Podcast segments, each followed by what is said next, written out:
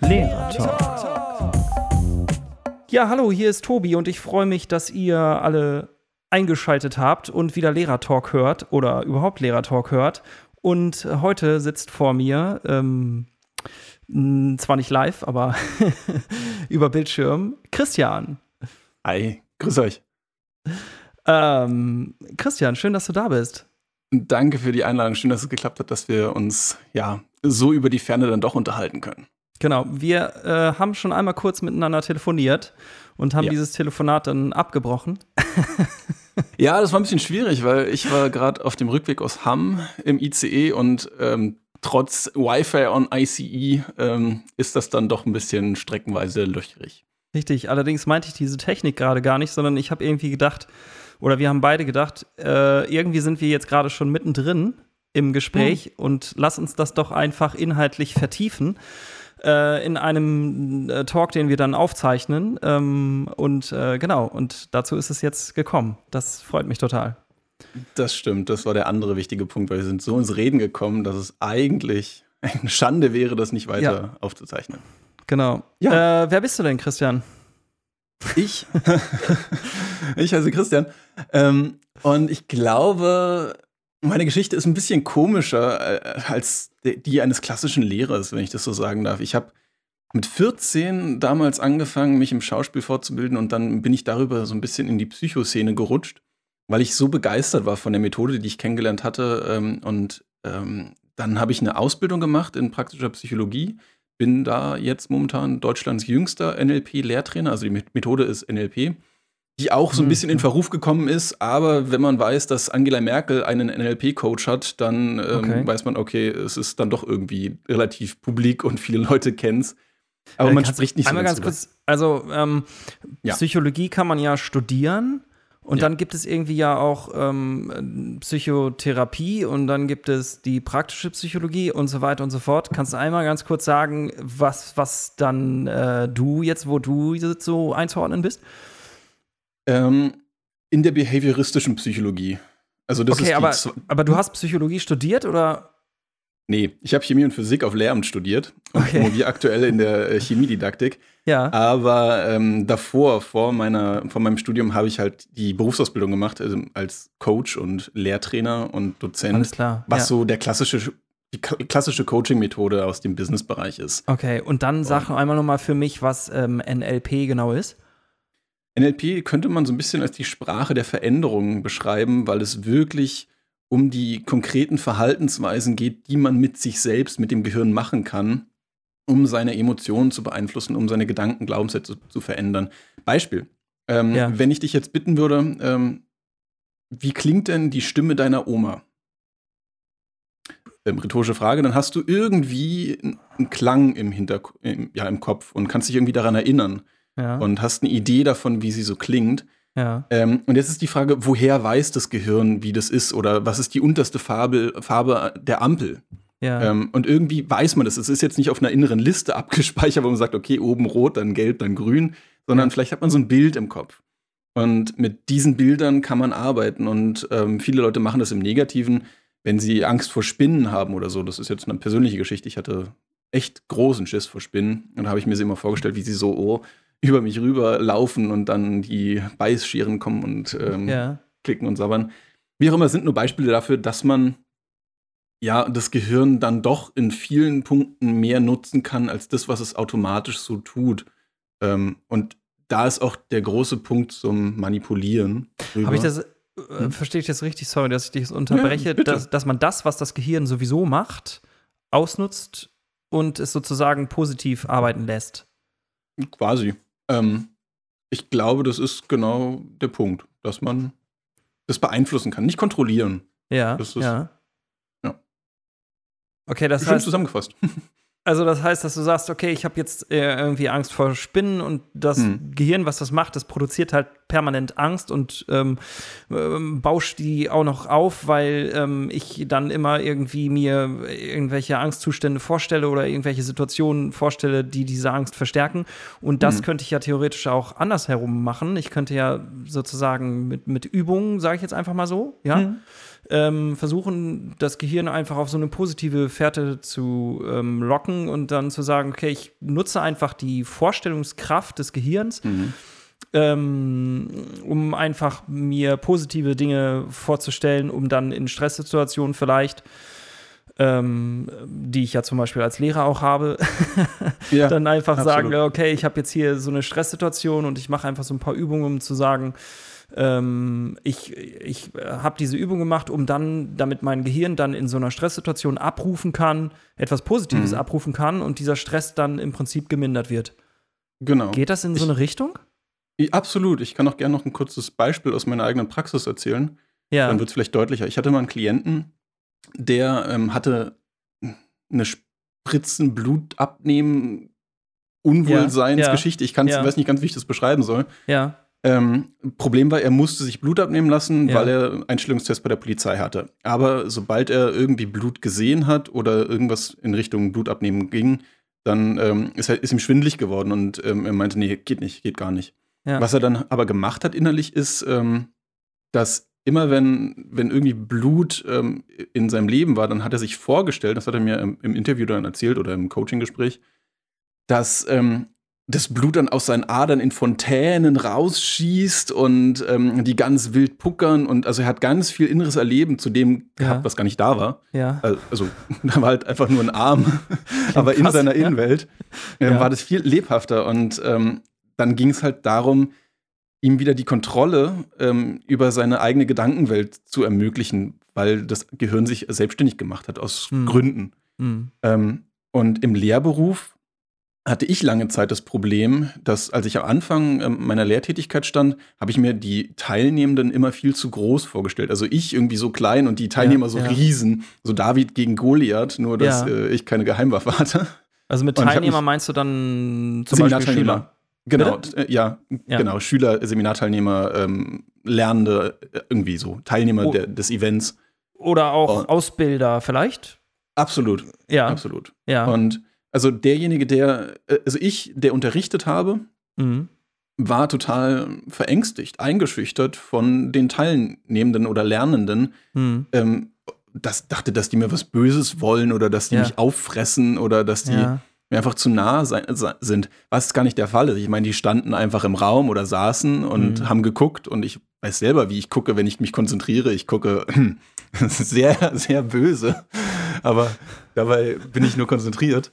Ja. Und ähm, dann habe ich angefangen, mein inneres soziales Panorama, also so ist der Begriff von Lukas Derks, der Psychologe ist okay. oder war, ähm, ja. dass man damit rumspielen kann. Und ich habe angefangen, mir meine Schüler und Teilnehmenden auf Augenhöhe vorzustellen. Ja, okay, und cool, ja. Hab gemerkt, ich entspanne mich dadurch. Ich ja. fühle mich viel, viel wohler ähm, in der Situation. Und das sind so Beispiele für, wie man denn das Gehirn anfangen kann, wieder eigenständig oder selbstwirksam zu benutzen. Ja. Und letztendlich ist es wie Zähneputzen. Man macht es nicht einmal im Leben und sagt, so, Zähneputzen habe ich abgehakt, mhm. reicht, ähm, sondern mhm. ähm, der Alltag kommt dazwischen. Es kommen neue äh, Sachen, mit denen man sich äh, beschäftigen muss. Und ja. so ist es mit dem Gehirn genauso. Ich, vielleicht kann man das nochmal. Ich, ich sag noch einen Satz und dann ähm, lasse ich dir das Mikro. ähm, ich unterbreche dich schon, wenn ich. Äh, sehr gut. ähm, es gibt einen Vergleich, der mich sehr mitgenommen hat oder der mich sehr bewegt hat, ist, dass viele Leute ähm, viel, viel mehr Zeit und Geld und Energie da reinstecken, um ihr Auto zu pflegen und zu warten monatlich oder im Jahr. Ja. Allein durch Versicherung oder durch ja, Reparatur ja. oder durch Politur. Aber man sich eigentlich nicht erlaubt, das für sich selbst zu tun mhm. und diese Priorität zu machen. Mhm. Und das ähm, ist eine Sache, die mich sehr, sehr mitträgt, dass, naja, ich mein System, ähm, mein Vehikelgehirn, ja auch pflegen darf. Ja, wie nennt man das? Psychohygiene oder so? Oder wäre ja, das der Begriff? Ich, ich glaube, das ist der Begriff, ja. Ja, cool. Okay. Das nächste Mal koche ich mir auch einen Kaffee. Ich sehe immer, wie du zwischendurch mal so einen Schluck nimmst. Ich habe irgendwie, warte mal, ich habe noch mal, glaube ich, meine, meine Wasserflasche hier irgendwie. Dann, dann trinke ich noch mhm. mal so. Ich trinke ja zu wenig. Irgendwie ist mir jetzt aufgefallen. Das ist, ähm, gerade so in der, in, im Schulalltag äh, so, ein, so ein Punkt, wo ich echt aufpassen muss, dass ich genug trinke. Und ich kenne ja. das von vielen anderen auch, dass irgendwie hm. man im Schulalltag dass das so, so, so rotierend ist, dass man dann manchmal das Trinken vergisst und dann abends äh, ähm, stellt man dann fest, boah krass, ich habe heute noch, also heute tagsüber noch gar nichts getrunken. Ja. Ähm, okay, aber das nur mal ganz kurz am Rande. Nee, nee, ich, äh, ist ein wichtiger ähm, Punkt. Äh, genau, aber äh, ich wollte dich noch, ähm, ja, so kommt man irgendwie krass, ne, worüber man alles so sprechen könnte.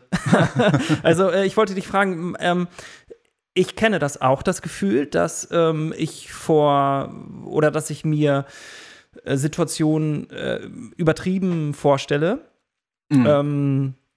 Dass ich zum Beispiel Schüler größer denke, als sie eigentlich sind und mich kleiner, als ich eigentlich bin und dann vielleicht ähm, Ängste sich entwickeln oder auch ein Unwohlsein oder tatsächlich dann bei manchen Klassen äh, freue ich mich darauf, dann mhm. gehe ich gerne in die Klasse, ich gehe gerne in den Unterricht und bei anderen ist das, das dann häufig so eine psychische Komponente. Da frage ich mich dann, boah, oder ich habe schon so ein, so ein Unwohlsein und gehe dann nicht gerne rein. Und das mhm. kann dann daran liegen, dass ich eben mir das so vorstelle, wie du es gerade beschrieben hast, dass ich, nehmen wir jetzt einfach mal, ich mache die Schüler irgendwie größer, als sie sind und mich kleiner, als ich bin. Mm, mhm. Meine Frage ist jetzt, ähm, ich glaube, dass äh, das zwar manchmal übertrieben ist oder häufig übertrieben ist, diese Vorstellung, aber mhm. dass da manchmal auch ein wahrer Kern hintersteckt. Also nämlich, ähm, ja. dass ich tatsächlich äh, Schüler habe, die gegen mich arbeiten und ich tatsächlich Schüler habe, die mich nicht ernst nehmen, die mich abwerten, die mein Fach abwerten. Und äh, die mich provozieren und so weiter und so fort. Das heißt, dieses Unwohlsein, was ich manchmal gegenüber einigen Klassen habe, ähm, denke ich mir manchmal gar nicht aus. Also, mhm. ähm, äh, oder eine andere, also ein banales Beispiel jetzt, ähm, ich habe zum Beispiel eine Angst vor Hunden entwickelt. Mhm. Ähm, und die rührt daher, dass ich als kleiner Junge mit unserem Nachbarshund gespielt habe und ähm, der mich dann aber gebissen hat. Mhm. Und seitdem der mich gebissen hat und seitdem der immer ähm, in seinem Zwinger, also heute würde man nicht mehr solche Hunde so, also würde man Hunde nicht mehr so halten, aber äh, äh, immer hin und her gerast ist, gebellt hat und mir Angst und Schrecken eingejagt hat, seitdem hatte ich Angst vor Hunden. Mhm. Und das war sozusagen eine, also es hatte einen Grund. Das Jetzt frage ich dich, ähm, hm. kann man diese, diese Methode, äh, ich glaube schon das, aber wie, was würdest du dazu sagen, ähm, auch anwenden für reale Situationen? Also ich habe vielleicht wirklich einen Feind. Weißt du, was ich meine? Kannst du mir folgen? Ja, ähm, ich glaube, ich kann dir insofern folgen, äh, muss aber ein bisschen weiter ausholen, weil letztendlich geht es darum, dass wir nicht kontrollieren können, wie der andere auf uns reagiert oder wie die Situation sich ähm, entwickeln wird, definitiv. Wir machen ja keinen, also wir nehmen, haben ja keinen Hammer in der Hand und hauen damit auf den Nagel rauf und wissen, dann geht er rein. Ja. Sondern ähm, wir sind ein viel, viel komplexeres System für uns genommen und dann das Gegenüber natürlich auch. Und ähm, das heißt, wir können nur in Wahrscheinlichkeiten operieren und sagen, okay, wenn ich äh, den anderen anlächle, dann wird er mich vermutlich äh, auch mit hoher Wahrscheinlichkeit anlächeln. Aber wir senden natürlich auf so vielen verschiedenen Kanälen gleichzeitig, dass alles irgendwie rüberkommt. Ähm, ich würde das einfach unter dem Begriff Energie, die man so aussendet, ausstrahlt, zusammenfassen. Und wenn sich also wir und das Gegenüber, sei es der Hund oder der Schüler, treffen, dann passiert irgendwas. Dann ist Interaktion. Ja, der Hund und oder der Schüler, genau. Nein, weil du meinst, du hast Angst vorm Hund. Ja, ja, ähm. nee, nee. Fand ich nur gerade witzig irgendwie so. Diese Assoziation habe ich tatsächlich manchmal. nein, okay, sorry. Nein, nein, also, alles gut. Ähm, und ich wollte nur sagen, ähm, wir können die Wahrscheinlichkeiten definitiv erhöhen, dass das ein gelingendes ähm, Gespräch, eine gelingende Interaktion wird. Ähm, sei es mit dem Hund oder sei es mit dem Schüler. Aber wir wissen ja letztendlich nicht, was gerade bei dem Schüler los ist innerlich, hm. welchen hm. Stressfaktoren er ausgesetzt ist. Vielleicht ist das, was er sagt, ja auch nur ein Ausdruck seines eigenen Stresses im Leben. Beispiel, ja. ähm, das hatte ein Kollege von mir immer gesagt, dass wenn er Auto fährt und er hört so ein, so ein Arschloch, Also mhm. Mhm. klassischer Berliner Straßenverkehr, da ja. sind die Leute ein bisschen ruppiger. Dann übersetzt er das für sich innerlich immer so von wegen, ähm, da möchte jemand in den Arm genommen werden, ein bisschen kitschig. Oder die Ärzte ja, haben es auch ja. gesagt, ein stummer Schrei nach Liebe. Ja, ja. Ähm, okay. Dass den Menschen oftmals die Möglichkeiten fehlen, ihre Bedürfnisse so auszudrücken, was sie eigentlich mhm. wirklich haben. Ja. Ähm, und da sind so viele Sachen zur selben Zeit irgendwie in unserem System und im System von äh, Schüler mhm. oder Hund, mhm. ähm, genau. dass das halt dann irgendwie kollabiert oder ja. irgendwie zusammentrifft und damit dann umzugehen, das ist, glaube ich, die große Herausforderung. Das heißt, wenn, also um jetzt deine Frage nochmal zurück ähm, zu verfolgen, natürlich kann es sein, dass Schüler gerade im Klassenraum einem nicht sehr positiv gesondert sind, weil sie gerade innerlich ähm, Stress haben, weil sie mhm. sich gestritten haben mit einem Kumpel oder weil die Eltern sich trennen oder weil ähm, sie zu viele Hausaufgaben aufhaben oder nicht ja. wissen, was sie in der nächsten Präsentation machen müssen. Und dann sind sie halt schlecht gelaunt. Ja. Und wir denken, das hat mit uns zu tun. Aber vielleicht hat es gar nicht mit uns zu tun, sondern mit dem Leben halt von ihnen. Ja.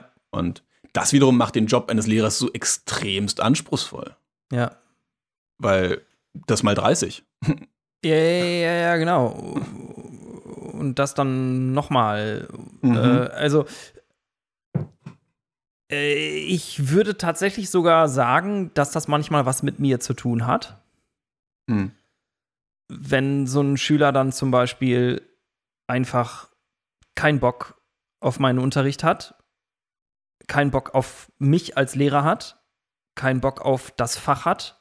Ja, also mhm. ich meine, ich habe zwei Fächer, die jetzt gesellschaftlich äh, eher nicht komplett von allen so getragen werden. Religion und Musik gelten manchmal äh, eben so als unwichtig und mhm. die ersten Fächer, die man eigentlich kürzen könnte und abschaffen könnte.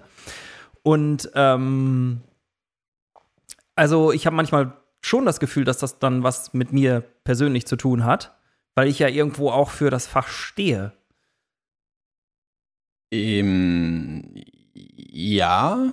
Ähm, lass es mich mal anders formulieren. Eine etwas provokative Frage. Ja. Bist du deine Brille oder bist du dein T-Shirt? Nur weil du es trägst.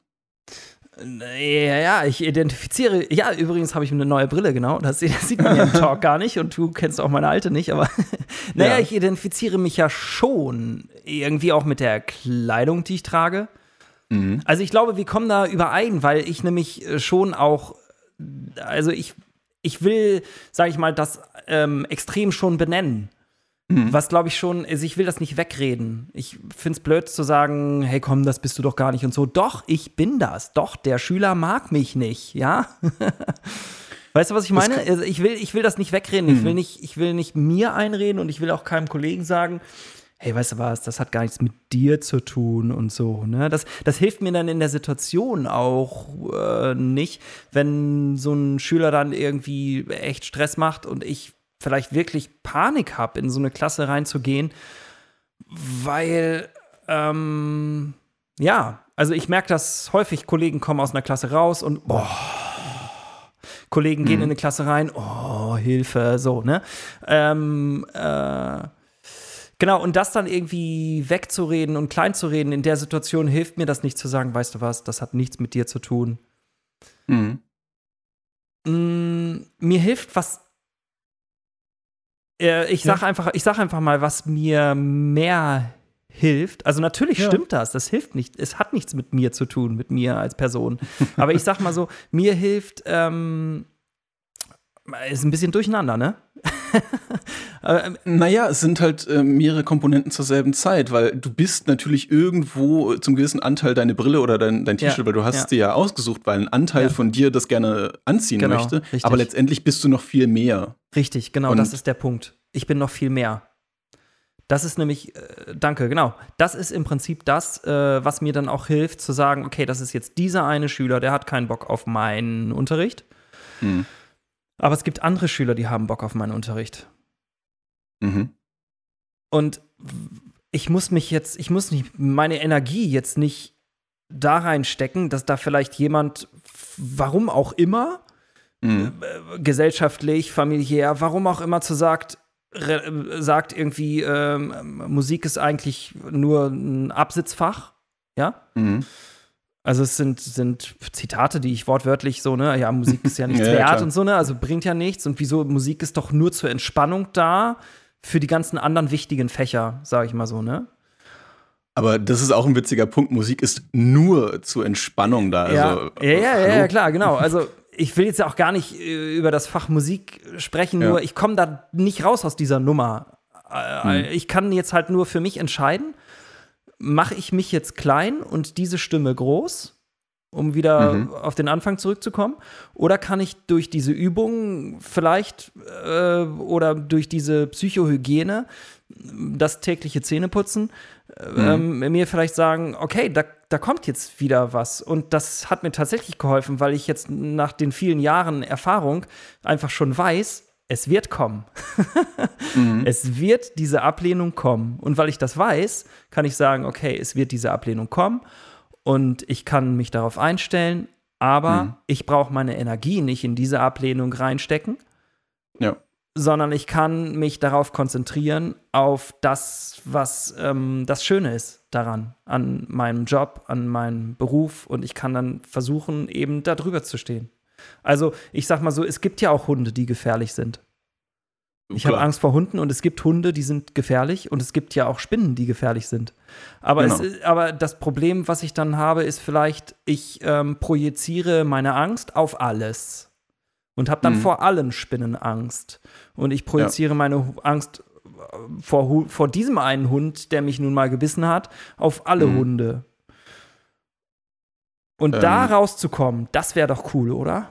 Absolut. Ähm, da hatte ich irgendwann mal den schönen Vergleich gehört, dass die Angst vor dem Tiger insofern nicht berechtigt ist, wenn der Tiger im Käfig im Zoo ja. ist. Ja. Aber sie ist definitiv berechtigt, wenn der Tiger vor dir steht. Ja. Also je nachdem, wie der Kontext ähm, ist, in dem man sich befindet oder wie die Situation wirklich ausschaut, ist natürlich ein ganz anderes Verhalten angemessen. Jetzt ist der spannende Punkt, hat man es immer? Ja. Immer wenn man einen Tiger sieht oder immer wenn man eine Spinne sieht, äh, reagiert ja. man mit Angst und Furcht? Oder ist es nur eine mögliche Reaktionsmöglichkeit, die man hat? Jetzt ähm, plaudere ich mal ein bisschen aus dem Nähkästchen, weil ich mag Spinnen jetzt immer noch nicht, obwohl ich damals ähm, richtigen Horror hatte vor Spinnen. Hm. Also sobald ich irgendwie nur ein Bild von einer Spinne hm. gesehen habe, bin hm. ich versteinert und äh, habe nichts mehr auf die Reihe bekommen. Ja. Und wegmachen in einem Glas, undenkbar. Ja. Also ja. gar nicht. Selbst Staubsaugen wollte ich nicht, weil dann ist sie ja im Staubsaugerrohr an meiner Hand vorbeigerutscht. Das war auch schon Okay, gruselig. ja, ja. Ähm, Krass, ja. Und jetzt ist der Punkt, ich will die immer noch nicht gerne auf meiner Hand rumlaufen haben und äh, mit ihnen schmusen, wie meine Schwester. Völlig verrückt. Also, die, ja. ähm, die macht das. Ja. Die ist, äh, ja, sie ist Ärztin, Pathologin und ähm, okay. hat ein ganz entspanntes Verhältnis zu kleinen Krabbeltieren. Ähm, aber es ist völlig okay für mich jetzt eine Spinne im Haushalt zu sehen und sie dann nach draußen zu befördern. Aber ich merke in mir das Gefühl von, hm, das ist jetzt trotzdem nicht meine Lieblingsbeschäftigung. Aber Sorry, dass ich lache. Ich assoziiere gerade damit, dass ich diesen äh, Schüler, äh, der jetzt, ist völlig okay, dass der jetzt, und ich, es ist völlig okay, dass ich ihn dann nach draußen befördere. nee, nee, ja. genau, nee, nee, äh, okay, ich habe dich schon wieder unterbrochen. Erzähl mal weiter. Das nee, macht ja nichts, weil ich glaube, das ist genau der Punkt. Inwiefern, wie gehe ich denn damit ja. innerlich um und Richtig, bin ich genau. handlungsfähig mit genau. dem Ganzen? Ja. Weil ne, ich glaube, es ist bescheuert zu denken, ähm, ich kann alles auf der Welt genießen und lieben und ja, ähm, mich richtig. immer wohlfühlen, weil es gibt so viele Dinge, die man jetzt noch gar nicht kennt und weiß, wie man mit den Situationen umgeht. Und ähm, ich, ich will es mal ein bisschen plastischer noch für mich machen. Ich dachte, ich bin ja, boah, seit zehn Jahren mache ich dieses Coaching-Zeugs und dachte, bin gewappnet mhm. und gegen all möglichen mhm. Zeug. Und ja. dann habe ich eine ähm, negatives Feedback ähm, auf einen Teilaspekt von meinem Buch bekommen. Nämlich in der ersten Version waren da Rechtschreibfehler drin. Recht ja. viele. Ja. Ähm, und mir war klar, dass es eine Testversion ist, aber es hat mich trotzdem getroffen, dass jemand das Buch kritisiert hat. Ja. Ähm, aus Grund XY. Und ich dachte mir so, boah, das ist ja jetzt interessant, Christian. Hast du so viel innere Arbeit gemacht und jetzt kommt da eine neue Situation und jetzt musst du es wieder machen von vorne. Ja. Und das meinte ich mit Zähneputzen. Das ist halt ja. nichts, was ich einmal gemacht habe, sondern man muss sich diesen Situationen immer und immer wieder stellen und dann verändern sich die Rahmenbedingungen und man muss halt auf eine neue Art und Weise darauf reagieren. Ja. Und ähm, noch ein anderer Gedanke zu dem, ähm, zu dem Schüler, Angst vor Schülern. Ich hatte ähm, ganz zu Anfang, als ich mit 20 ein erstes Seminar an der Volkshochschule gegeben habe, da bin ich in den Raum reingekommen und dann meinte eine ältere Dame, so Anfang 50, sag mal, wie alt bist du denn eigentlich? Zwölf oder was? Echt? Und, und ich so, oh, oh, oh, oh. Ja. Da hat wohl einer irgendwie ein Thema mit irgendwas. Aber das hat mich total ähm, angestrengt und ich war die ganze Zeit irgendwie drauf, okay, na gut, ich fokussiere meine Aufmerksamkeit nicht auf sie, ja, sondern auf ja, andere. Der genau. Witz an der ganzen Geschichte ist eigentlich nur, dass sie dann in der Pause zu mir kam und meinte, boah, du machst es so toll und das ist so schön. Und dann war sie so begeistert davon, wirkte aber die ganze Zeit, als ob sie ja in die Zitrone gebissen hat. Hm. Ja, krass. Und okay. Aber cool, dass sie dann noch zu dir kommt. Das machen andere ja nicht, ne? Ja. Und dass sie dann noch mal, also das aufgelöst hat, sozusagen diese Verunsicherung. Ne? Äh, ja, äh, es ja. ist einfach nur merkwürdig. Was ich daraus gelernt habe, ist, glaube ich, nur der Punkt, man weiß nie genau, was in den Leuten vorgeht. Richtig. Und insofern. Ja. Und man, und, und, und, und äh, also, und was ich jetzt auch aus deinem Punkt mitnehme, was wichtig ist, ist, dass, ähm, dass man, dass diese ganze Geschichte nicht abgeschlossen ist. Niemals. Ja. Absolut, weil, also, warum sollte sie abgeschlossen sein? Wir befinden uns ja immer wieder in neuen Lebenssituationen. Genau, und ich sage immer, wir arbeiten mit Menschen und nicht mit Maschinen. Und mhm. eine Maschine kann ich irgendwie versuchen zu verstehen. Und je mhm. komplexer sie ist, desto länger dauert es. Aber die Wahrscheinlichkeit, dass ich sie, wenn ich das wirklich intensiv mache, dass ich das irgendwann raus habe, wie eine Maschine funktioniert, ist eigentlich schon gegeben. Aber ja. äh, gut, wenn mir dann eine neue Maschine vorgesetzt wird, muss ich wieder von vorne anfangen. Und beim Menschen, erstens sind Menschen keine Maschinen und zweitens ähm, ja, arbeite ich halt immer wieder mit Menschen und immer wieder mit neuen Menschen. Ja. Genau. Okay, äh, ja, cool. Also, wie, ich meine, wir reden jetzt schon eine gute halbe Stunde und ähm, ich habe dich immer noch nicht ganz kennengelernt. Aber das war schon ein cooles, äh, intensives Thema, ähm, welches daherkommt, dass du gesagt hast, dass du NLP-Coach bist. Ja.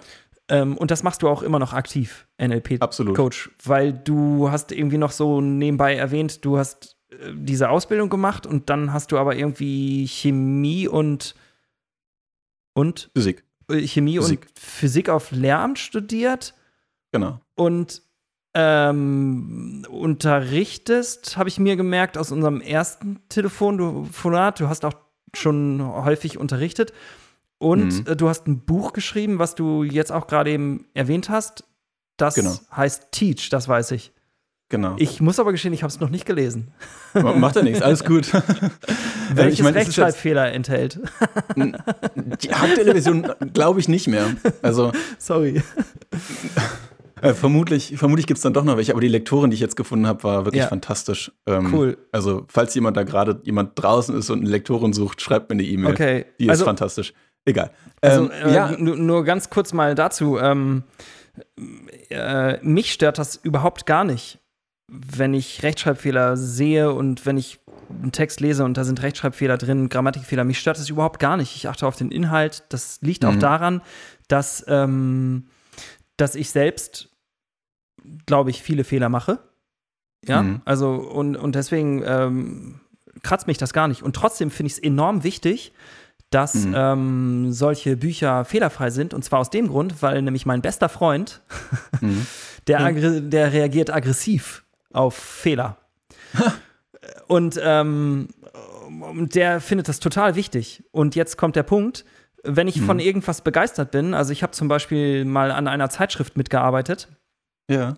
Ähm, habe dann Artikel in dieser Zeitschrift ähm, verfasst und mega cool und ich finde es alles total genial. Aber dann habe ich eben diese Zeitschrift, die dann veröffentlicht wurde, ähm, mir auch äh, selbst gekauft und wollte die dann weitergeben. Und ich habe die dann gelesen, alle anderen Artikel auch. Und da waren halt so viele Rechtschreib-, Grammatik- und Formfehler drin, dass ich diese Zeitschrift dann halt nicht meinem Freund gegeben habe, weil ich halt wusste, der wird die aufschlagen und wird anfangen darin zu lesen und dann wird er aufhören, sie zu lesen, weil da so viele Fehler drin sind. Ja. Ähm, und, und, das, und dann, ähm, und dann mache ich den Inhalt damit.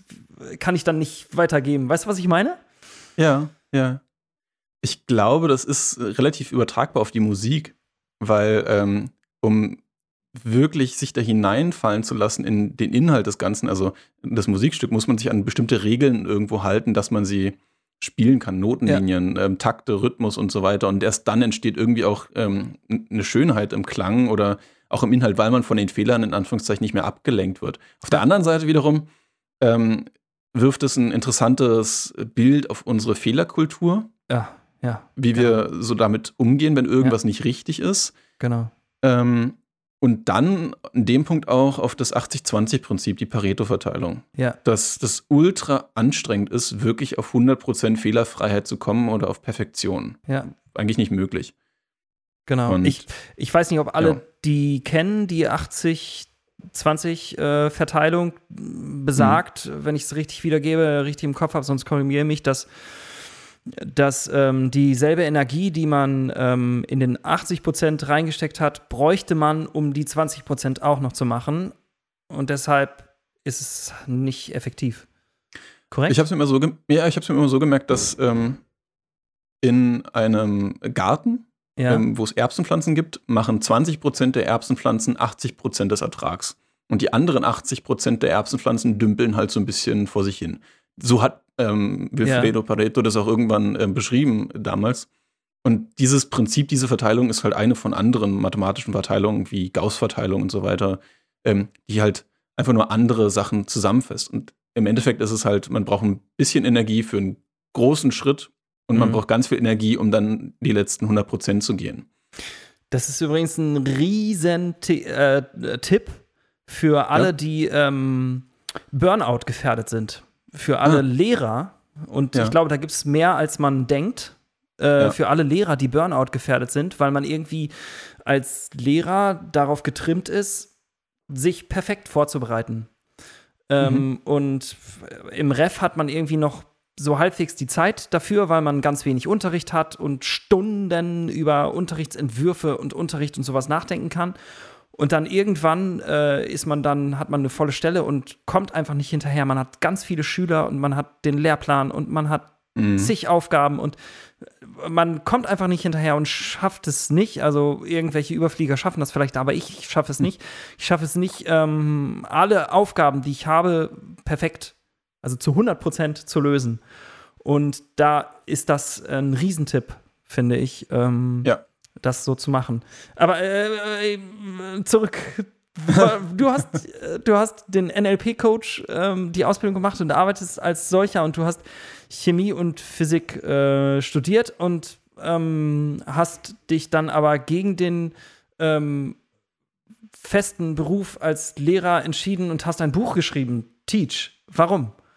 Also warum hast ähm, du ähm, studiert, aber das dann nicht weitergemacht und stattdessen ein Buch geschrieben?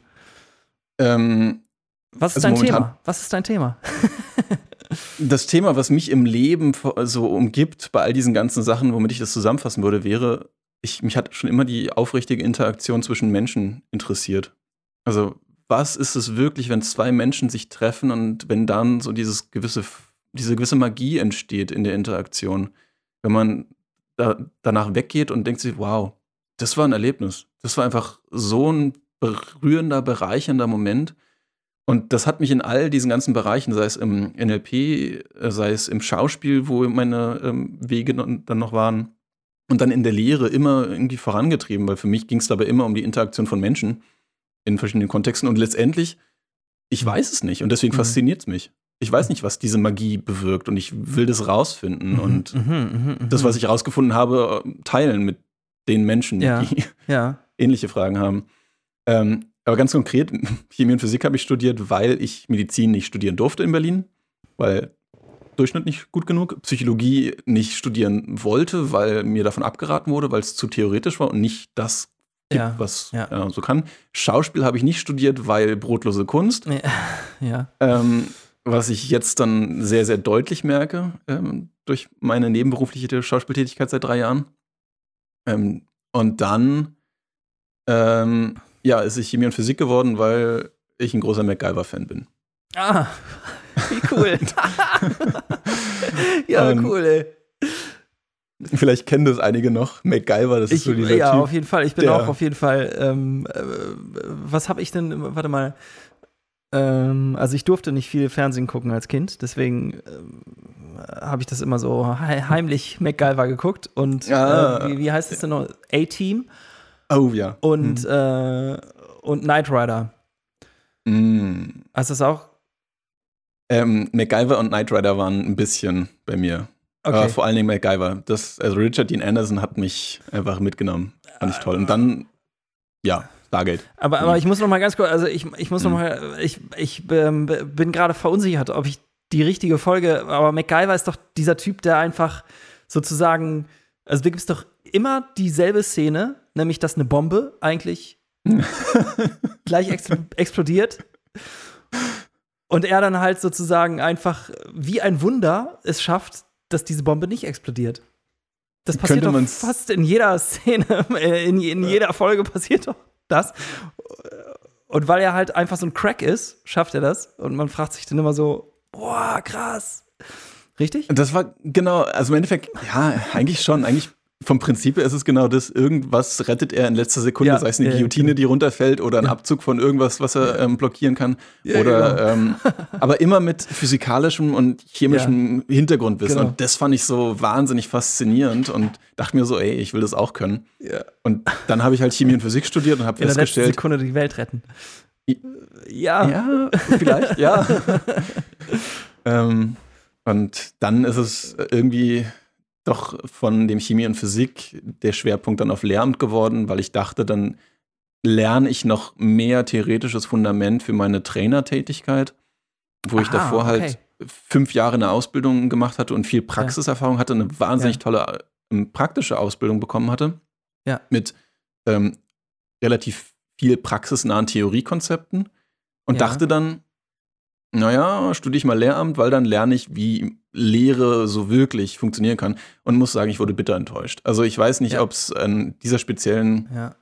Ähm, ja, an diesem speziellen Seminaren lag ja, oder an dem Curriculum oder an dem Lehrauftrag, den die Uni vom Staat bekommen hat. Ich weiß es nicht. Aber wirklich, wie Unterrichten funktioniert, wie guter Unterricht klappt, habe ich nicht in der Uni gelernt, sondern in meiner Trainerausbildung. Mhm. Und durch mhm. das Tun und durch das Feedbacken von anderen Leuten, die Lust haben, von großartigen Lehrenden, die ja von, die aus dem Nähkästchen plaudern. Mhm.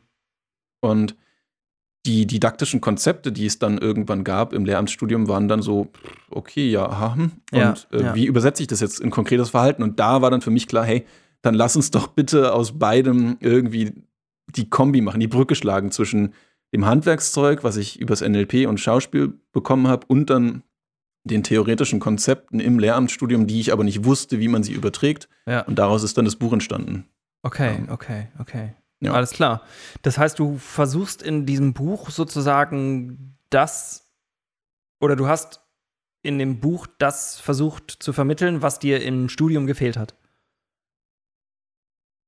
Ähm, nicht nur im Studium, sondern auch, wie ich dann von Kollegen erfahren habe, im Referendariat nur drankommt, wenn man einen wirklich geilen Fachseminarleiter hat. Okay, weil das wäre jetzt, das wundert mich, weil das wäre jetzt nämlich meine Rückfrage gewesen, weil ich nämlich, mm, gut, ich habe natürlich woanders studiert, ich hatte andere Ausbilder, ich hatte einen anderen mhm. Studiengang, ich hatte andere Fächer und so, aber für mich war irgendwie immer klar, ich wollte einfach in die Schule. Für mich war klar, mhm. ich wollte in die Schule, ich will Lehrer werden.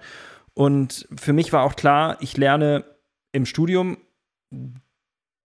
die, The den theoretischen Teil mhm. und ich lerne dann im Referendariat die Praxis. Das war für mich irgendwie klar. Und deswegen mhm. äh, würde mich das als erstes gar nicht wundern. Denke ich, denk ich so, wieso? Ist doch, ist doch gut. Man lernt halt einfach irgendwie erstmal äh, sein Fach. Man lernt halt einfach die inhaltliche und die fachliche Kompetenz mhm. im Studium. Und man lernt auch eine theoretische, inhaltliche Kompetenz an Didaktik und Pädagogik und dieses ganze Zeug. Mhm. Ähm, Psychologie, Philosophie hatte ich auch. Alles, mhm. finde ich alles cool, mega cool. Und dann ähm, gibt es, ich hatte da mit Jesse in einer Folge ja auch äh, drüber gesprochen, über die Lehrerausbildung, dass sich das ja auch schon so ein bisschen verschoben hat. Ich mhm. finde es gut, dass man jetzt mehr Praxisanteile im Studium auch schon hat, dass man schon direkt Seminare hat, dass man Fachpraktiker hat, die in der Schule sind, dass man gleich in die Praxis sozusagen mehr hineinkommt. Aber ich finde es gar nicht deshalb gut, weil ich finde, dass man das gleich am Anfang lernen muss, sondern ich finde es deshalb gut, weil viele gar nicht genau wissen, was auf sie zukommt. Ähm, ja. Was äh, für mich war das eigentlich egal, weil ähm, ich wusste halbwegs, was auf mich zukommt, weil ich immer schon irgendwie ähm, mit Kindern und Jugendlichen gearbeitet habe. Was ich allerdings mhm. nicht wusste, ist, ähm, okay, vieles andere wusste ich auch nicht, aber das äh, kann man auch in den anderen Folgen nachhören. Ähm, aber trotzdem war das für mich eigentlich egal. So, für mich war das Konzept sozusagen theoretisches Studium, praktisches Seminar eigentlich okay. Ähm, aber du hast gesagt, trotzdem fehlt im Referendariat auch was. Erzähl doch mal, ja. was da jetzt aus deiner Sicht, beziehungsweise hast du's, du hast das Ref aber nicht selbst gemacht, oder doch? Nee, ich habe mich, hab mich dagegen entschieden. Ich promoviere aktuell und hatte ähm, mich dazu entschlossen, das nicht zu machen, weil ich meinen Weg nicht in der Schule sehe. Ja, ja. Sondern ich irgendwie größere Räder drehen will, weswegen ich mich mit diesem Buch beschäftige und auch das Gefühl habe, dass es halt nicht ähm, das Richtige ist. Wie auch immer. Ähm, das heißt, ich bin natürlich mit vielen, die Lehramt studieren, ähm, noch befreundet und ja. sind enge Freunde. Und eine, ähm, ich nenne sie mal Helene, ähm, die hatte halt darüber geklagt, dass sie ähm, dann in der Schule war, im, im Ref angekommen und dann so ein bisschen alleine gelassen wurde mhm. von den Fachseminarleitern. Und die mhm. hatten keinen Bock mehr, die machten nur Dienst nach Vorschrift. Mhm. Die äh, meinten so, ja, wissen Sie, das mit dem Engagement, das wird Ihnen den, nach den ersten drei Jahren dann auch nicht mehr ähm, so, so gehen. Dann haben sie auch keine Lust mehr. Also der war sehr resigniert von seinem Beruf an sich. Und, okay, ja. Ähm, was, den Punkt, den ich eigentlich nur, nur klar machen will, ist, wie gut die Lehre ist, hängt, egal ob es in der Schule ist oder ob es in der Erwachsenenbildung ist, ob es im Studium ist, immer davon ab, wie gut und engagiert und ähm, ja, motiviert der Lehrer ist, mit was für einer Lehrpersönlichkeit mhm. ja. ähm, derjenige steht, ähm, der einem das Fach oder den Inhalt vermittelt. Und ähm, diesen ja. Aspekt, nämlich wie kann man zu einem Lehrer werden, mhm wovon man schwärmt mhm. später. Und ich ja. schwärme total gerne von meinem Chemie- und Physiklehrer, weil die waren ja. großartig. Ja. Ähm, das, das gibt's nicht. Das gibt's im, weder im Ref noch irgendwie im Studium noch irgendwie dazwischen, weil keine Zeit oder weil nicht ähm, für wichtig erachtet. Dabei ist es total aberwitzig, weil das ist jetzt kein Geheimnis, sich damit zu beschäftigen, sondern das machen Leute, die aus dem Bereich kommen, aus der Psychologie tagtäglich. Mhm, Was mhm, ist denn mhm. jetzt ähm, eine Persönlichkeit, der man gern zuhört? Wie ist es mit der Stimme? Wie ist es mit der Mimik? Wie ist es mit der Gestik? Ähm, was sind diese ganzen Punkte von Werte, Glaubenssätze, Selbstbild? Ja, ja. Und ähm, das Ganze dann auch auf eine äh, praktische Art und Weise durch schauspielerische Übungen zu ähm, kultivieren. Sowas ja. gibt's nicht. Es sei denn, und das ist der Punkt, Stimmt, ja. man hat einen richtig, richtig guten Fachseminarleiter oder ähm, Ausbildungsleiter. Und dann hängt es auch wieder von seiner Lehrpersönlichkeit mhm. ab, warum er so toll ist und warum man dann ja. davon schwärmt. Und da beißt sich für mich die Katze in den Schwanz und das ja. war für mich quasi der Punkt, okay, irgendwie muss man das adressieren und ich träume innerlich davon, das ähm, staatlich einführen zu lassen, dass es so einen Aspekt in der Ausbildung gibt. Ob im Studium oder im Ref oder wo auch immer. Ähm, wie willst du diesen Aspekt ähm, auf eine Formel bringen? Nochmal? Wie meinst du? Zusammenfassend? Also welchen äh, Aspekt? Den Aspekt der Lehrpersönlichkeit. Okay, also der Persönlichkeitsentwicklung des Lehrers sozusagen. Genau, die gestanden. Das, was Manager in Unternehmen bekommen, ja. wenn sie führen, dass sie jemanden haben, der sie coacht, der ja. sie in diese neue Herausforderung hineinbegleitet, ja. dass sie dann die Gelegenheit haben, sich mit, ihren, mit ihrer eigenen Persönlichkeit zu beschäftigen und dadurch reflektierte, fundierte Entscheidungen zu treffen ja. und dahinter stehen zu können und es begründen zu können. Und ähm, letztendlich ist ein Lehrer nichts anderes. Ein Lehrer ist eine extrem anspruchsvolle Führungsperson, Führungspersönlichkeit auch. Ja. Nur, dass es halt keine Erwachsene sind, sondern ja. 30 Kinder, was ja. vermutlich noch so viel anspruchsvoller und anstrengender ist als Erwachsene. Und ja. Guter Punkt. Punkt. Äh, guter Punkt. Also, ähm, ich frage mich gerade, ob ich dir da vollends zustimmen möchte. Ähm, bitte also, widersprich mir, äh, in egal welchem Punkt. Ähm, ja, nee, ähm, mh, mm, okay, also man könnte ja meinen, ähm, hey, du, äh, du hast das, du hast das zwar studiert, aber du hast dann ja keinen Ref gemacht und mhm. bist jetzt auch nicht aktiv, also du bist zwar in der Lehre irgendwie drin, aber du bist jetzt nicht aktiv in diesem Schulsystem drin.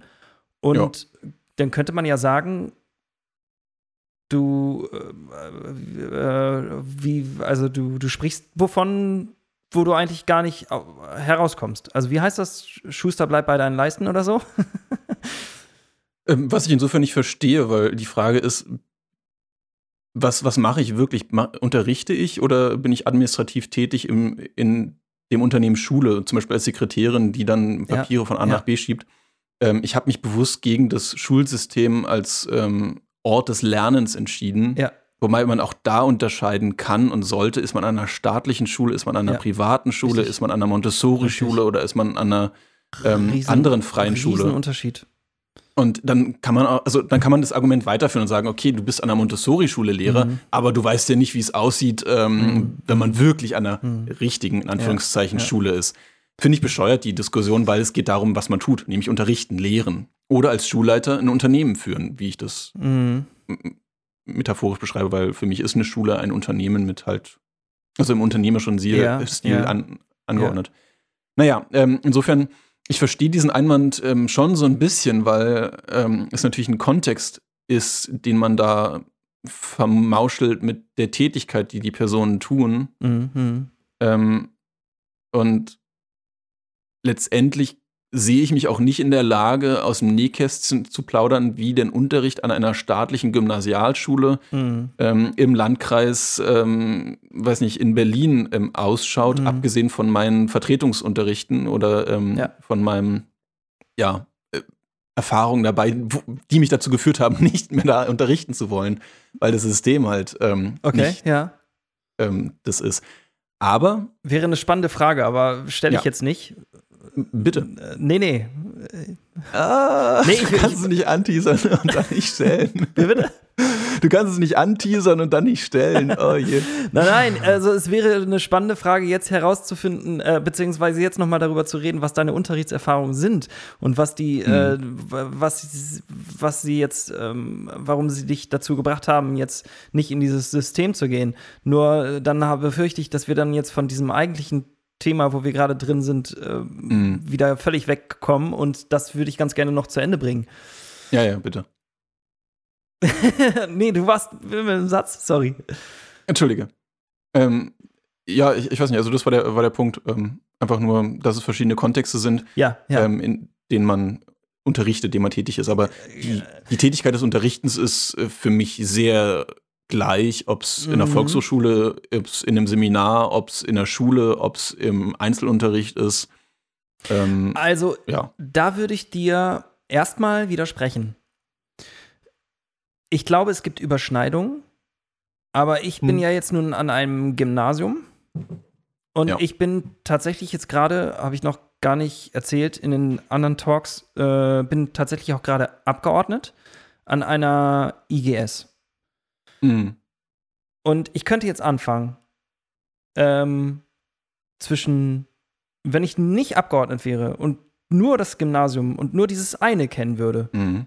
dann ist es ein riesiger Unterschied, ob ich ja. jetzt, also heute zum Beispiel komme ich ähm, gerade aus der Schule und ich hatte äh, meinen Oberstufenkurs Jahrgang 13. Mhm. Ähm, und danach hatte ich ähm, Religion, Jahrgang 13. Danach hatte ich siebte Klasse Musik. Mhm. Und es sind Welten, die aufeinander prallen. Und mhm. es sind völlig andere Situationen, völlig andere Kompetenzen, die mir abverlangt werden. Total anders. Ähm, in der siebten Klasse zum Beispiel habe ich dann äh, ähm, war, war die Kompetenz vonnöten, ähm, irgendwie die Rabauken aufzufangen, die sozusagen mhm. zwei Jahre lang eigentlich nichts gemacht haben und auch mit Druck und Liebe und weiß ich nicht was nichts gemacht haben mhm.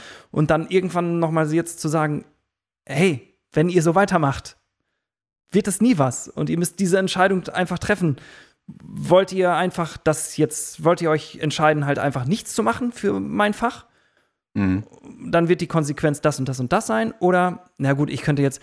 Der Punkt, den ich sagen wollte, ist, ähm, es, sind, es ist völlig anders. Ob ich jetzt zum Beispiel in der Erwachsenenbildung bin oder mit Kindern arbeite. Ob ich mit, ähm, ob ich mit Leuten arbeite, die sozusagen zu mir kommen, weil sie etwas von mir lernen mhm. wollen oder ob ich mit Leuten arbeite, die zu mir geschickt werden, weil sie etwas lernen müssen, das aber eigentlich gar nicht wollen, sprich staatliche Schule. Und da sind die Kompetenzen völlig anders, die ich brauche. Also ich sag mal so, wenn ich, ich habe zum Beispiel mal einen Volkshochschulkurs Gitarrenunterricht gegeben, voll witzig. Mhm. Hat mega viel Spaß gemacht. Da kam einfach so halt, die haben sich halt für so einen Volkshochschulkurs angemeldet so eine Weiterbildung und da war halt irgendwie Gitarrenunterricht dabei und da hatte ich dann halt so erwachsene Damen, denen ich Gitarre beigebracht habe, so ein bisschen. Und das ist völlig anders, als wenn ich jetzt eine neunte Klasse im Gymnasium habe, die irgendwie da sitzen, weil sie da sitzen müssen. Die haben sich mhm. nicht zur Schule angemeldet. ich kann ihnen zwar sagen, okay, du kannst auch, du musst hier nicht sein, du kannst auch schwänzen, mhm. dann wirst du halt irgendwann von der Polizei abgeholt und weiß ich nicht was. Oder du gehst halt auf eine mhm. andere Schule, wenn du keinen Bock hast. Ähm, aber weißt du, was, was ich meine? Welchen Punkt ich meine? Ich glaube schon und ich möchte insofern meine Aussage ähm, ein bisschen anders darlegen, weil ich stimme dir da komplett zu unter dem unter einer anderen Überschrift. Weswegen ich meinte, warum es für mich gleich ist, ja. ist, ähm, auf einer ähm, systematischen Ebene gleich, weil für mich geht es in egal welchem Kontext man unterrichtet, um die Unterschiedsbildung. Vorher ist der Schüler unwissend und danach ist er wissend. Ja. Oder vorher ist er inkompetent und danach hat er eine Kompetenz erworben. Und jetzt ist der spannende Punkt, welche Unterschiede sind es, die man machen muss? Muss man bei dem Siebenklässler dafür ja. sorgen, ja. dass er ähm, Lernmotivation entwickelt ja. oder muss man ähm, Eigeninitiative bei ihm irgendwie kultivieren. Ja. Was man vielleicht bei einem 13-Klässler nicht mehr machen muss, ja. was man bei einem 28-Jährigen ähm, in einer Berufsschule zum Meisterkurs auch nicht mehr machen muss, weil der genau weiß, warum er das macht. Und ähm, da sind die Unterschiede, die man macht, verschieden. Und diese verschiedenen Unterschiede muss man mit verschiedenen Methoden dann bewerkstelligen. Ähm, aber für mich ist es dasselbe, weil das ähm, vom Prinzip dasselbe ist. Es geht darum, einen Unterschied zu machen bei den Leuten. Ja. Und ähm, da gibt es ähm, unter einer sehr starken didaktischen Reduktion nur zwei Wege. Einmal durch ähm, signifikante emotionale Ereignisse, Schock könnte man auch sagen, ja. ähm, Erstaunen. Ja. Und dann durch Machen, Tun, Wiederholen. Wenn du Gitarre spielst, dann weißt du es, dass es nicht, ähm, dass du nicht nur verstanden haben musst, wie ein A-Moll-Griff auf der Gitarre funktioniert, sondern man muss ihn auch greifen üben und den Wechsel zu G-Dur ja. ähm, dann auch immer wieder üben.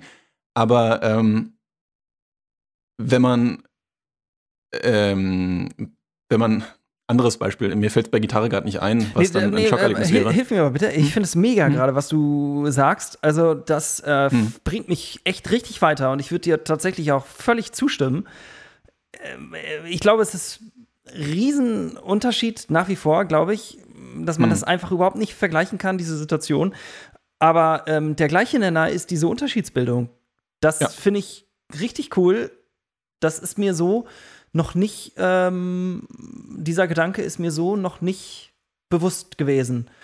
Das hilft dann auch, nämlich zu gucken, welche Unterscheidung möchte ich jetzt eigentlich machen.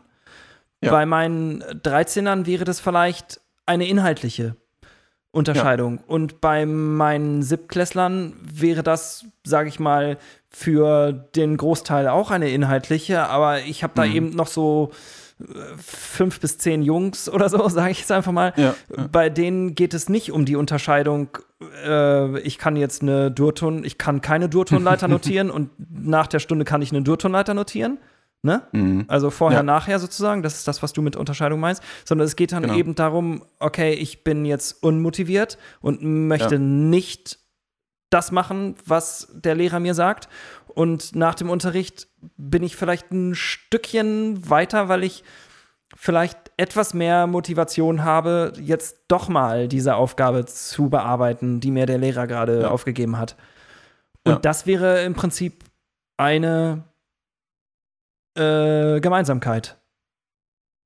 Ja, ähm, und, und, danke, dass du das, ja, würde ich so unterschreiben. Okay, ja, cool, dann sind wir da ja richtig, ähm, das gefällt mir gut. Jetzt hat, wolltest du noch ein Beispiel geben und, äh, genau. Äh, ja, jetzt, ja, jetzt gebe ähm, ich dir ein Beispiel und sag mal was dazu, bitte. was diese zwei Wege, was wären denn jetzt diese zwei Wege? Jetzt nicht äh, von wegen, ich lerne einen Amol-Akkord und dann muss ich den mhm. auch üben, sondern ähm, was wären denn jetzt die zwei Wege, wenn ich weiß, ich komme in diese Klasse rein und äh, ich meine, das ist, das ist krass. Mhm. Also ich muss das ja erstmal identifizieren. Ich muss ja erstmal mhm. identifizieren und auch antizipieren, was diese Unterschiedsbildung bedeutet in meiner Klasse. Und dann sind wir wieder bei der Differenzierung. Boah, mir geht ja. da so äh, äh jetzt das ist fühle ich mich gerade mega ja. überfordert und das Absolut. Ist auch ähm, äh, eigentlich ein Beispiel dafür, wie krass überfordernd der Lehrerberuf sein kann. Weil wenn ja. ich jetzt nämlich anfange, dann müsste ich wirklich ja gucken, okay, was mache ich denn jetzt mit, ich habe jetzt 30 Schüler oder von mir aus 25 und mhm. äh, die Unterschiedsbildung sieht ja bei jedem anders aus. Das ist die Monsteraufgabe, weswegen ja. ich den Hut ziehe vor äh, dieser Situation, dass man vor 30, 32 Kindern ähm, unterrichtet und da eine Differenzierung reinbringen muss unter den zeitlichen Bedingungen ähm, oder zeitlichen Einschränkungen. Und ähm, deswegen ist Lehrberuf so unfassbar anspruchsvoll und ähm, herausfordernd. Und das, glaube ich, kann man in dem System so nur bedingt leisten. Man kann viele mitnehmen und ich, ähm, ich weiß nicht, wie er das genau gemacht hat, aber mein Chemielehrer damals, der hat es geschafft, dass meine damalige Freundin die Chemie gehasst hat. Ja, ja. Dass die sich auf den Chemieunterricht gefreut cool. hat. Cool, ja. Das bei ist ihm. doch Aber richtig, richtig Nur cool. bei ihm. Ja. Und das hat er nicht nur bei einer geschafft, sondern das hat er bei ja. 80, 90 Prozent der Schüler geschafft, weil er mit seiner Persönlichkeit ja. sowas ausgestrahlt hat ja. und trotzdem individuell die Schüler gesehen hat, mit ihnen geschnackt hat und ähm, er war nicht besonders witzig. Er war, also er hat nicht alle paar Nase lang einen Witz gemacht oder so, sondern man hat gemerkt, er, er, kümmert sich um die Schüler. Ihm ist es mhm. extrem wichtig, mhm. dass wir vorankommen. Mhm. Und er arbeitet kollaborativ mit uns zusammen. Und mhm.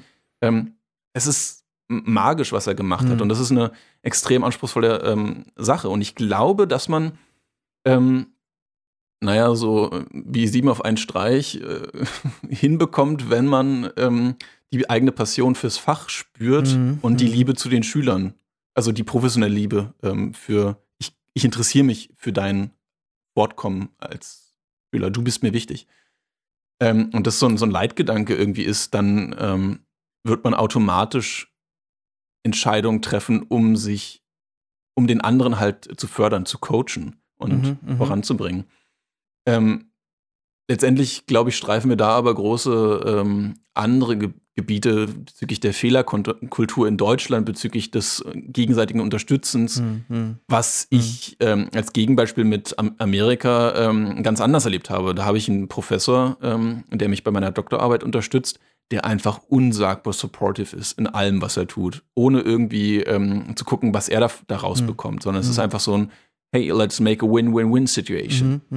Cool. Und das gibt es im ja. Deutschen nicht. Das gibt es im ja. Kollegium ganz selten. Ja, richtig. Ja. Ähm, und naja, äh, lange Rede, kurzer Sinn. Ähm, das Beispiel äh, bezüglich des eindringlichen ähm, Lernens, ich, äh, also des signifikanten emotionalen Ereignisses beim Lernen, damit Leute was kapieren, das war noch ein anderer Punkt, der offen war, so ein, so ein Tab, der innerlich in meinem Browser noch offen war. Ja.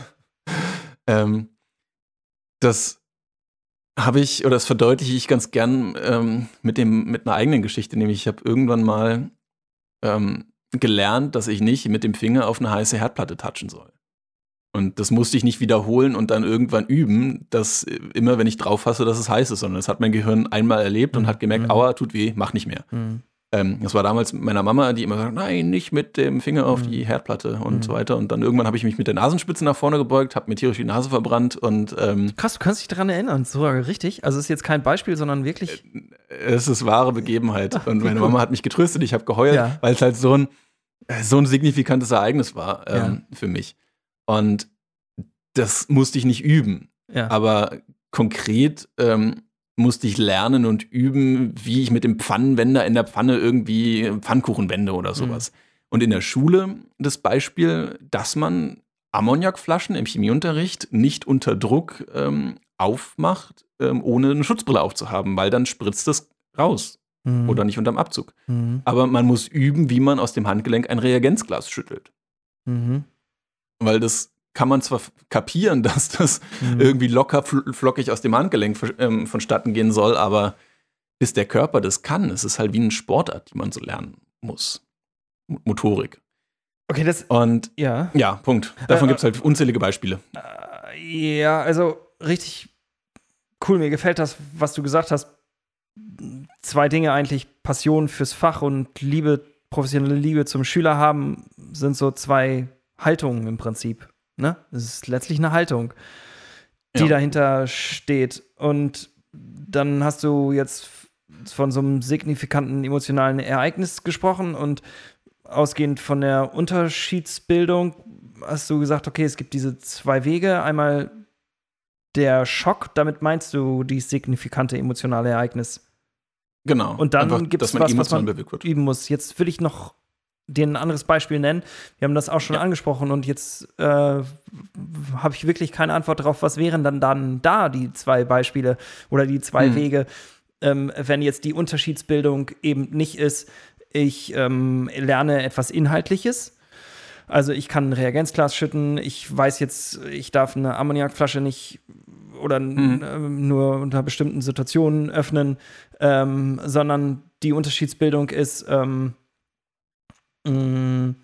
ich bin ein pubertärer, äh, ähm, ein pubertäres Kind, ein pubertärer Schüler und habe keinen Bock auf ähm, Unterricht Mhm. Oder aus meiner Perspektive als Lehrer, ich habe da Schüler, die haben einfach null Bock auf Unterricht und arbeiten sogar gegen meinen Unterricht. Und mhm. die Unterschiedsbildung müsste sein, ähm, die haben vielleicht ein bisschen mehr Spaß auf Unterricht, so wie mit deiner Freundin, die irgendwie keinen Bock mhm. auf Chemie hat und dann hat sie irgendwie, freut sie sich auf den Unterricht. So, wie geht das?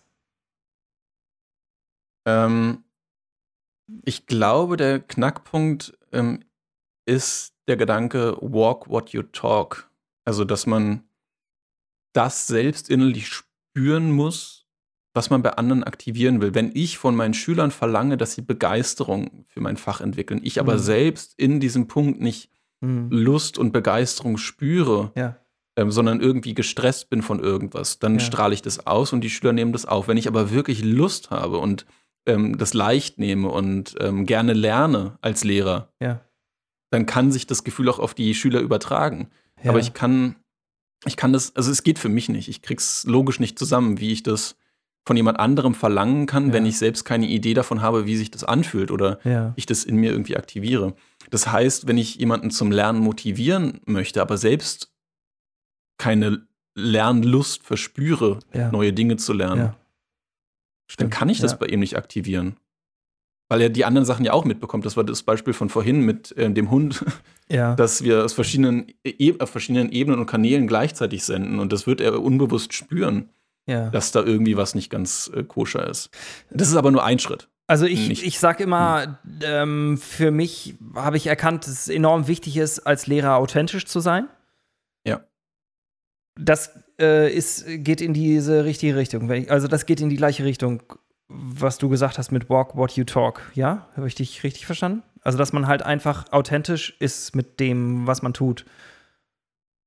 Es ist ein schwieriges Wort, weil was genau bedeutet authentisch sein, weil man sich ja auch verändert und dann ist irgendwas authentisch, was damals nicht authentisch gewesen ist. Ähm. Mm, authentisch wäre dann in diesem Fall für mich das zu sagen. Also jetzt ganz konkret für diesen Talk, was ich jetzt in dieser Sekunde sage, kann ich morgen vielleicht schon wieder anders denken. Und authentisch bedeutet für mich, dass ich ähm, das deutlich mache. Also, ähm, hm? du hast meinen Punkt noch nicht? Nee, noch nicht ganz. Ähm, ich finde authentisch ein sehr, sehr schwieriges Wort, weil okay, wir uns ja also, nie in unserer komplett kompletten Gänze zeigen als Persönlichkeit, sondern situativ immer verschiedene Facetten mhm. zum Leuchten bringen. Mhm. Beispielsweise, wenn man mit Kumpels unterwegs ist, zeigt man sich anders, als wenn man mit der Omi unterwegs ja, ist. Ja. Ähm, nicht komplett anderer Mensch, also wir sind ja, ja nicht schizophren oder so, sondern wir bringen andere Facetten von uns mehr in den Vordergrund. Ja.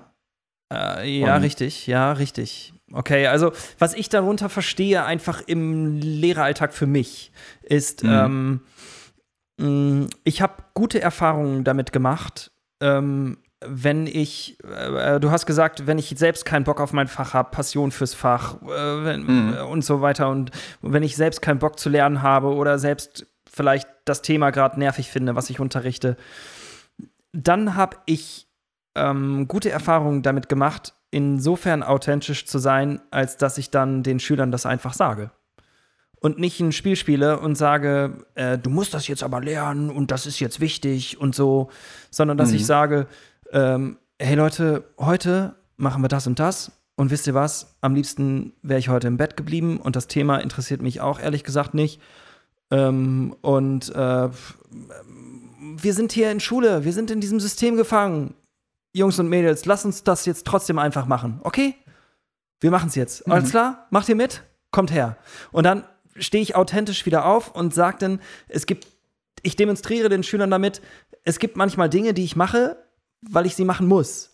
Auch wenn ich keinen Bock darauf habe. Also so wie Zähne putzen. Habe ich auch nicht, nicht immer mhm. Bock drauf, aber letztlich mache ich es doch, weil ich weiß, dass es gut ist. Und ich, auch wenn ich keinen Bock habe, zu korrigieren, zu unterrichten, irgendwie dies und das zu machen, mache ich es doch, weil ich halt letztlich weiß, irgendwie finde ich es dann doch wichtig. Und außerdem äh, ist es auch mein Job und ich muss Geld verdienen.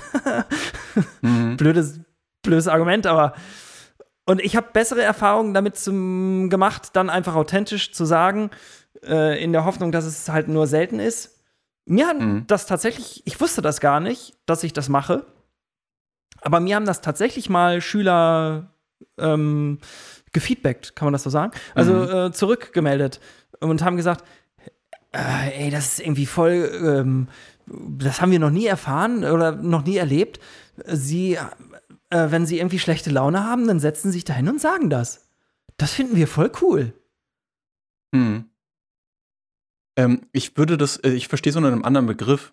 Ähm, für mich ist es Kongruenz oder Inkongruenz im Verhalten.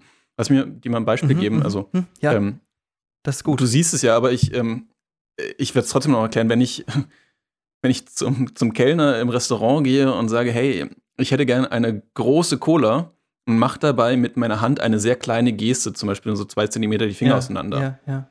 Ähm, dann sende ich zwei verschiedene Botschaften. Einmal verbal, große Cola, und mein Körper sagt aber irgendwie kleines Zeichen, also kleinen Finger auseinander. Ja. Wenn ich dagegen aber sage, ich hätte gerne eine kleine Cola und zeige mit meinen Fingern ein kleines Zeichen, dann passen die beiden Botschaften zusammen und sind damit kongruent, deckungsgleich. Mhm. Ja.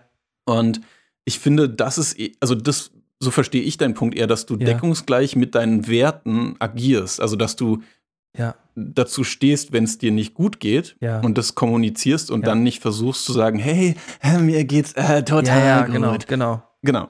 Aber das ist ja nur der erste Schritt. Ich meine, du hast ja noch viel mehr gemacht dabei. Du ähm, verbrüderst dich irgendwo auch mit deinen Schülern. Ja und ziehst sie mit und greifst diese Stimmung auf, die sie oftmals auch spüren, nämlich keinen Bock zu haben mhm. auf irgendwas ja. und bildest damit, im Fachjargon nennt man das Rapport, also eigentlich nur auf Englisch, ähm, quasi auf derselben Wellenlänge schwingen. Ja. Ähm, das funktioniert dann mit den Schülern und dann kann man sie mehr ins Boot holen. Ich meine, man kennt es ja auch aus bitte ganz kurz den, den Begriff für mich. Äh, Rapport ist eigentlich nur das englische Wort für ähm, eine gute Verbindung haben. Also, okay. dass beide irgendwie auf derselben Wellenlänge sind oder ja. über dieselben Sachen sprechen, dieselben Reaktionen haben. Man sieht es an vielen Punkten dann, wenn das der Fall ist, nämlich, dass man zur selben Zeit lacht oder so oder dass man eine ähnliche Körperhaltung hat. Das sind ähm, Indizien dafür, dass Menschen irgendwie gerade ähnlich ja. drauf sind, innerlich. Ja. Und das ähm, machst du insofern, als dann, wenn du dann sagst, hey, ich habe gerade keinen Bock auf äh, keine Ahnung, ja. diatonische Tonleiter. Ich weiß ja, nicht, ob ja. das der Fall ist. ähm, und viele so, ja, ich will auch nicht, ey, voll scheiße. Ähm, und dann habt ihr schon wieder ein, ein, ähnliches Thema, über das ihr, gegen das ihr euch gemeinsam verbrüdern könnt und ähm, genau. das quasi erobern. Und das sind ja noch andere Sachen, die du dann machst. Du bist ja ähm, Profi in dem Ganzen und äh, hast ja auch viele Erfahrungen ähm, gesammelt, die dann vermutlich unbewusst immer zu Erfolg geführt haben und wo dein Gehirn dann gesagt hat, jo, das war eine gute Strategie, mhm. hat funktioniert. Mhm, und ähm, wenn ich das so, so mache, dann fühlen sich meine Schüler irgendwie mehr aufgenommen, ja. äh, Quatsch, äh, angenommen. Ja, und dann machen sie besser und, mit, genau. Genau. Ja. Und äh, insofern glaube ich, also reden wir über dieselben Sachen und du hast eine etwas mhm. andere Konnotation der Vokabel authentisch. Für mich ist es kongruentes Verhalten mit den inneren Werten und Überzeugungen und so. Ja. Das finde ich super, äh, wie du das beschrieben hast. genau darin finde ich mich eigentlich wieder. Ich glaube, ich beschäftige mich noch mal mit dem Begriff authentisch, mm. was der eigentlich genau bedeutet. Ähm, äh, genau. Ähm, hm. Ja, cool, aber bitte nochmal zurück. Ähm, achso, nee, ich wollte nochmal sagen, also, was du gesagt hast äh, mit, mit, mit dem Beispiel, ja, hör, mir geht's super und so, ne? Ähm, hm. Ich habe das im Referendariat so gelernt. Ich habe gelernt, als Lehrer muss man professionell sein. Und ich hatte auch das, ich habe das auch von Ausbildern gelernt, die so waren, die professionell waren, die professionell gute Laune hatten. Hat's funktioniert? Ich hab's gehasst. Ich habe es gehasst und ich habe, ähm, ich fand die Ausbilder, von denen ich das gelernt habe, fand ich gut. Die waren wirklich professionell und ich habe viel von denen gelernt. Aber ich habe, ähm, ich fand es furchtbar. Ich fand das ganz, ganz schrecklich, weil ich das, ähm, also ich will denen jetzt nicht unterstellen, dass ich das gespürt habe, dass die, mh, dass deren Lächeln nicht kongruent war zu deren mhm. Emotionen das ist, kann ja auch eine Interpretation von mir sein, die vielleicht gar nicht stimmt. Mhm. Ähm, und trotzdem habe ich irgendwie das. Ähm, äh, bei solchen Leuten weiß ich immer nicht, äh, okay, wenn jetzt jemand so zuhört, der so ist, so professionell agiert, der fühlt sich jetzt bitte nicht auf den Schlips getreten, getreten aber denkt vielleicht mal drüber nach, was ich dazu sage bei mhm. diesen professionellen Menschen, mit, bei denen fühle ich mich nicht wohl, weil ich äh, mhm. nie, nie, weiß, woran ich bin. Mhm. Ähm, ich weiß dann immer nicht, mag der mich jetzt wirklich oder nicht? Ja. Lächelt der jetzt, weil er sich freut und weil er mich sieht? Oder mhm. lächelt er halt einfach nur, weil er eben lächelt aus professionellen Gründen und äh, eigentlich mich voll scheiße findet? Ja. Und ähm, da fühle ich mich selbst unwohl bei und deswegen ist das nicht meins. Und deswegen war das für mich klar, auch wenn ich das im Ref so gelernt habe, als Lehrer muss man professionell sein und wenn man schlechte Laune hat. Also damit meine ich nicht, wenn ich irgendwie vielleicht einen Familienstreit habe und nur am Heulen und Flennen bin, dass ich dann in die Schule komme und meine Schüler voll heule und denen sage, oh, ich habe mich mhm. gestritten zu Hause und das alles. Also bloß nicht, ja, also das meine ich mhm. absolut gar nicht damit so viel Professionalität muss man auf jeden Fall haben, das Privatsleben irgendwie aus der Klasse rauszulassen. Aber ähm, gute Miene bei schlechtem Spiel zu machen, das ist für mich dann so, dass ich dann eben äh, meine Gefühle nicht so im Griff habe, dass ich das kongruent hinbekommen würde. Und dann würde ich ein hm. falsches Spiel spielen und dann ähm, würde sich das, glaube ich, auch auf meine Schüler übertragen. Und dann habe ich lieber mal schlechte Laune und sage dann halt meinen Schülern, Leute, ich habe schlechte Laune und äh, mir geht's nicht gut und deswegen gebe ich euch jetzt eine Aufgabe, die ihr bearbeitet und ansonsten lasst mich in Ruhe. Nächste Stunde rede ich wieder mit euch. Ja. Ähm, ja, da sind so viele Sachen, die mir dazu eingefallen sind, wo ich zustimme und dann auch doch wieder widerspreche. Ähm, zum einen, ich würde mir immer die Leute anschauen, ähm, die es gut machen und von den Besten quasi lernen wollen. Wie sind denn so Lehrer drauf, die innerhalb des Kollegiums von den Schülern gefeiert werden? Mhm. Also, ja. Äh, dann, dann wäre es doch blöd. In China ist es ein großes Kompliment, wenn man die kopiert. Also, wenn man irgendwie jemanden kopiert, der was gut macht. Ja. In Deutschland ist Kopieren oder so Stimmt. eher ein bisschen komisch. Ja. Ähm, aber der, der, professionelle Ausdruck dafür ist Modeling im mhm. Englischen. Also irgendwie ähm, ein Modell daraus erschaffen oder das systematisieren und gucken, wie kann ich das auch übertragen auf andere Sachen.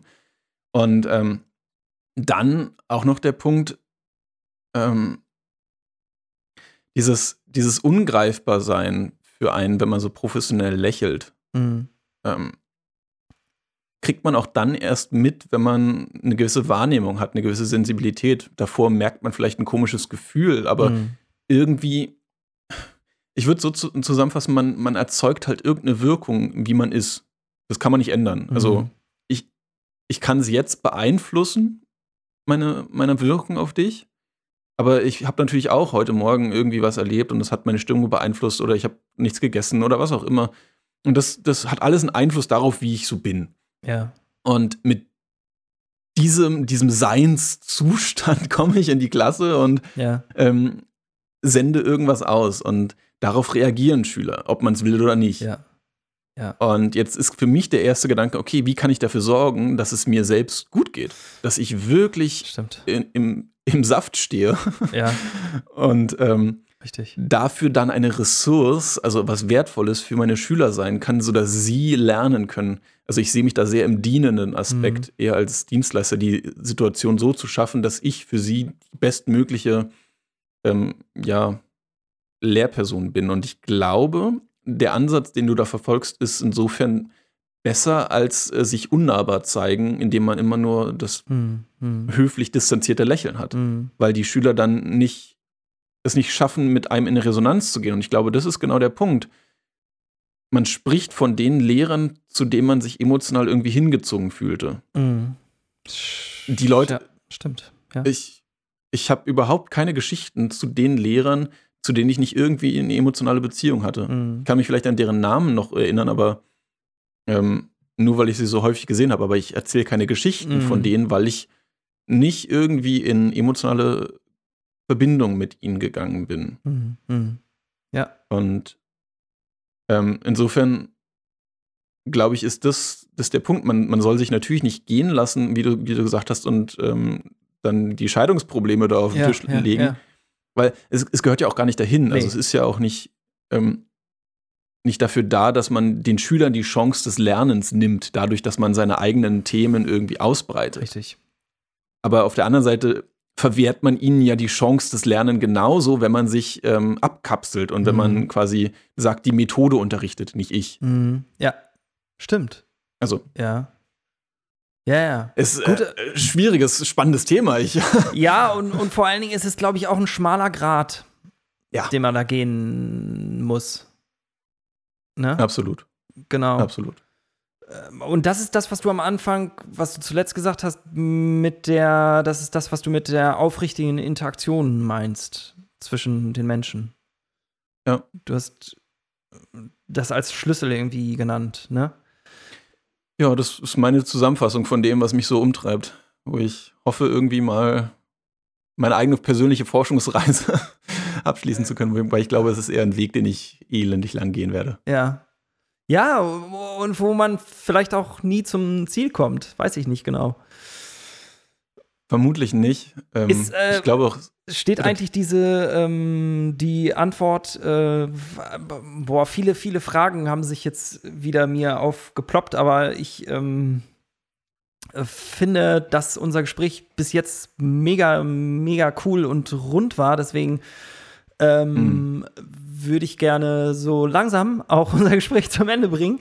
Und ja, vielleicht ähm, steht diese Antwort auf die, wie aufrichtige Interaktion funktioniert eigentlich in deinem Buch? Naja, die, die Antwort, die ich für mich gefunden habe im Lehrberuf, ist mit Liebe. Mit äh, einer Art spirituellen Liebe, das zu machen. Und ähm, sich selbst gegenüber und den Schülern gegenüber und dann ergibt sich das daraus. Aber ich habe nicht die, nicht das Patentrezept ähm, aufgeschrieben, mhm. weil mhm. ich glaube, es funktioniert nicht nach einem Patentrezept, sondern es gibt viele Anhaltspunkte und sehr viele verschiedene Wege, wie man das, ähm, wie man ja. sich dem annähern kann. Ja. Okay. Und was, was drinsteht, sind ähm, Hand, das Handwerkszeug auf jeden Fall, womit man dahin kommt. Zum Beispiel das, was du vorhin mit den Schülern gemacht ja. hast oder was du erzählt hast, ähm, wie man Rapport baut oder wie man es ja. wie man es machen kann, dass man sich nicht mehr so verängstigt fühlt vor den, vor den ja. Schülern. Aber genau, du meintest ja, ja. Ähm, jetzt muss ich doch noch über einen äh, Aspekt ja. äh, unbedingt sprechen, weil ähm, äh, du vorhin äh, ja erzählt hast, für dich ist das irgendwie äh, alles gleich und dann haben wir schon darüber gesprochen, nee, es mhm. ist alles völlig anders, aber die Gemeinsamkeit ist letztlich, dass es so eine Unterschiedsbildung gibt. Und ich habe so ein bisschen kritisch angefangen und dann gesagt, äh, mh, mm, naja, man könnte ja meinen, du redest, wovon, äh, wovon du eigentlich keine Ahnung hast, ne? Ähm, erinnerst du dich? Und ja, ja. Und dann, ähm, äh, was da aber eigentlich dahinter stand, hinter meinen Gedanken ist, weil du gesagt hast, naja, dir fehlt eigentlich letztlich oder hat dir gefehlt äh, im Studium und in der Lehrerausbildung und im Referendariat, auch wenn du das Referendariat selbst nicht gemacht hast, hat dir eigentlich gefehlt dieser Aspekt der Persönlichkeitsbildung oder der Persönlichkeit des Lehrers. Und vielleicht hat er dir auch nicht ganz gefehlt, aber auf jeden Fall ist das was, was viel zu kurz kommt. Das war da ein Punkt. Und dann fing ich an und mhm. habe dann gesagt, naja, aber weißt du denn eigentlich, wovon du sprichst? Und dahinter stand aber noch ein anderer Gedanke, denn auch wenn ich so kritisch mhm. angefangen habe, habe ich so überlegt und gedacht, du hast vollkommen recht. also, okay. ich meine, ich spreche natürlich auch nur für, für mich persönlich und ich spreche auch nur für meine Ausbildung, für mein Studium, für die Lehrerausbildung, die ich in Niedersachsen an dem Ort genossen habe, mit den Ausbildern. Das finde ich immer wichtig hinzuzusagen, weil nie ja. überall alles gleich ist auf der Welt. Ja, und selbst im, also meine Frau zum Beispiel ist auch Lehrerin und die hat mit mir zusammen studiert, mit mir zusammen Ref gemacht, aber die hatte andere Ausbilder und das war völlig anders. Völlig ja. anders. Und die Inhalte waren teilweise völlig verschieden, was sie gelernt hat, was ich gelernt habe. Die Entwürfe, die wir schreiben mussten, sie musste die Entwürfe völlig anders schreiben als wir. Und so, also deswegen mhm. finde ich das immer wichtig. Und trotzdem muss ich sagen, von allem dem, was ich erfahren habe, was ich auch von anderen gehört habe, glaube ich, dass dieser Punkt, äh, glaube ich, dir recht geben zu müssen, äh, dass dieser Punkt der Persönlichkeit des Lehrers äh, zu kurz kommt. Was insofern witzig ist, weil du ja gesagt hast, dass ihr, obwohl ihr zusammen studiert habt und du mhm. andere Ausbilder mhm. hattest als deine Frau, ja. der Unterschied waren dann nicht das System oder ja. so, sondern es waren die Personen, die Persönlichkeiten, die unterrichtet haben. Und ja, ja, sowohl als auch. Weil im Seminar die Personen natürlich das System auch beeinflussen. Also entscheiden zum Beispiel, wie so ein Entwurf geschrieben wird und so weiter und so fort. Ne?